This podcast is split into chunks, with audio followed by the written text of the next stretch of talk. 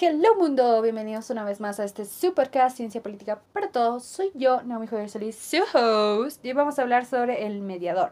Hemos estado hablando sobre los tratados, los procesos de integración, la negociación, pero ¿qué pasa? ¿Qué pasa cuando en una negociación no está funcionando algo? ¿Qué se necesita? Un mediador. Hoy vamos a ver el rol del mediador y todos los papeles de las personas que intervienen en esta mediación. Entonces, empecemos. Existen cuatro roles eh, y funciones que van a cumplir los diferentes este, reguladores de una negociación. Tenemos primero el, el facilitador, que es el que va a sacar como que el mejor plan, ¿no? Y el mejor interés para ambas partes. Luego tenemos el normador, que es el que va a poner las reglas de la negociación. Luego tenemos el árbitro, que es el que va a implementar la negociación. Y luego el mediador, que es como que el que más nos interesa ahorita, porque es el que resuelve el conflicto mediante la verdadera negociación. Hemos visto el ejemplo de negociación en el anterior episodio, pero era como que muy idealista, ¿no? Así como que, bueno, ya yo traigo mis intereses, lo que yo quiero, lo que yo busco, eh, los objetivos, la agenda, todo. Te llevo lo que, lo que te planteo para ti, tú me traes lo que traes, ah, lo que tienes para ofrecerme y, bueno, listo, se acabó, ¿no? Pero la verdad es que, en especial con temas macros, internacionales, hay mucho ese, ese, tira y afloja, ¿no? De que, bueno, es que yo quiero, al final yo quiero sacar como representante, como embajador, como estábamos hablando de Estado, en, en, en la negociación yo quiero sacar lo mejor para mí, yo quiero ver los, los, mejores intereses para mi Estado, yo quiero los mejores beneficios.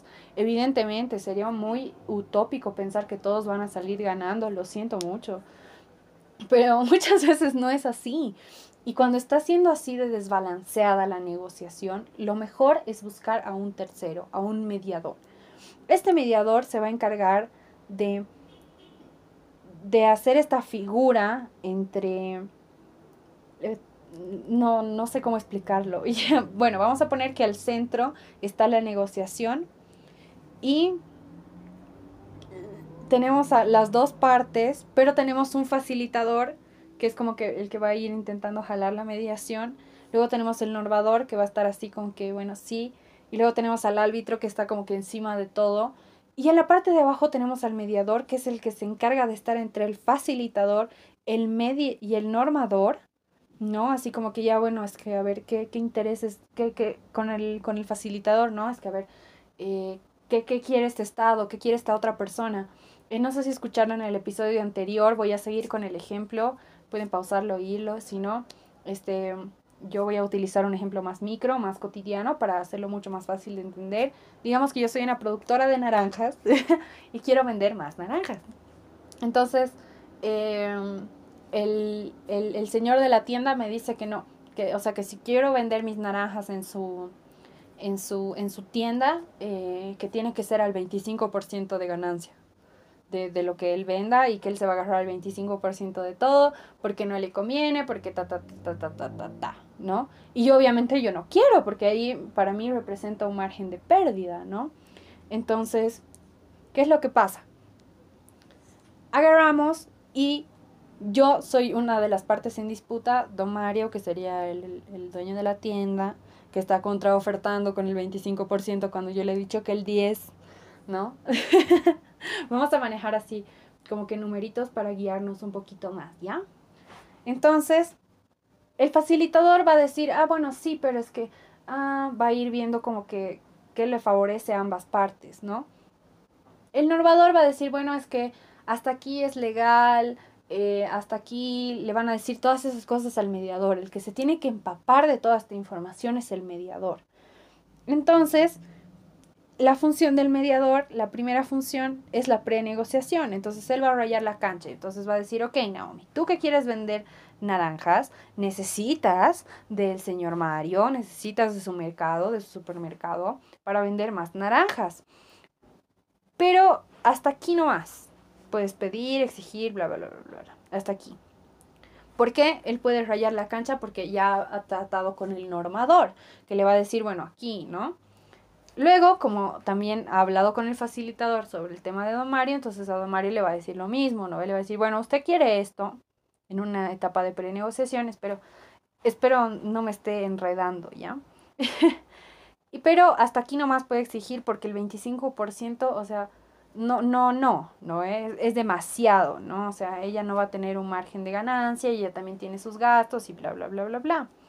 Luego, el mediador es el que presenta la negociación, ¿no? Él es el que va a agarrar y va a decir, bueno, entonces, mira, eh, eh, Naomi, ya que te has peleado tanto con Don Mario y que no sé qué, yo he llegado a la idea de que no le puedes este, ofrecer el 10 ni tampoco el, el 25, pero le puedes ofrecer el 17%. Sé que es aún quitarte un poquito más de tu ganancia, pero le podemos dar un poco más a Don Mario y con eso le podemos dar para trabajar y todo. Y luego el mediador, después de hablar conmigo, de presentarme esa oferta, va a ir donde Don Mario y le va a decir, bueno, mire, este 25% es excesivo. Entonces yo le recomiendo que le contraoferte el 17%. ¿Por qué? Porque ella también tiene sus gastos de producción. Ella es la que va a traer las naranjas, ella es la que esto, ella es la que tiene que, cumplir con más fechas. Usted sale ganando, entonces no veo por qué perder un buen trato por eh, una terquedad o lo que sea, ¿no? Obviamente el, mediador va a utilizar el mejor lenguaje, pero el mediador se va a encargar de eso, ya se va a encargar de separar las dos partes, el analizar, buscar una nueva perspectiva fresca de, de fuera, así que no tiene nada que ver con las, con las dos partes, y va a encontrar una solución lo más salomónica para ambos, ¿no? Entonces el mediador es el que después se va a encargar de como ya les he dicho, ya se encargó de hacer la prenegociación, ya se encargó de ver la negociación, ya las dos partes aceptaron, y él va a ser el que vaya implementando. No cosa de que las partes tampoco tengan que congeniar mucho. E, eso, eso así como se ve súper macro, eso pasa con las potencias. También se ven cosas súper chiquitas, como lo que acabo de decir. O en divorcios, ¿no? Muchas veces las personas este, se quieren separar, pero ya no quieren ver a su expareja, pero quieren el mejor trato, entonces contratan este, a un mediador o muchas veces hay, hay, hay la figura de un juez mediador. Hay este programa de televisión súper bueno. Bueno, no súper bueno, ya, yo sé que es falso y que hay muchas opiniones encontradas. No me odien por lo que voy a decir, pero por ejemplo, caso cerrado, la doctora Polo, ella es una doctora eh, mediadora, ella es una juez de, entre comillas, una juez de conciliación, ¿no? Entonces, e, eso es lo que ella busca, buscar la parte más salomónica de ambas partes Obviamente en esas situaciones, no, no. Pero para lo que nos, para terminar de, de enfocar este, la figura que tiene el mediador, así, no, no se me ocurren más ejemplos chiquititos y cotidianos para hacerlo más familiar el ejemplo. Espero les haya gustado el podcast de hoy. Nos vemos la próxima semana, el día miércoles. Los quiero mucho, mucho, mucho, mucho, que estén muy bien. Chau, chau.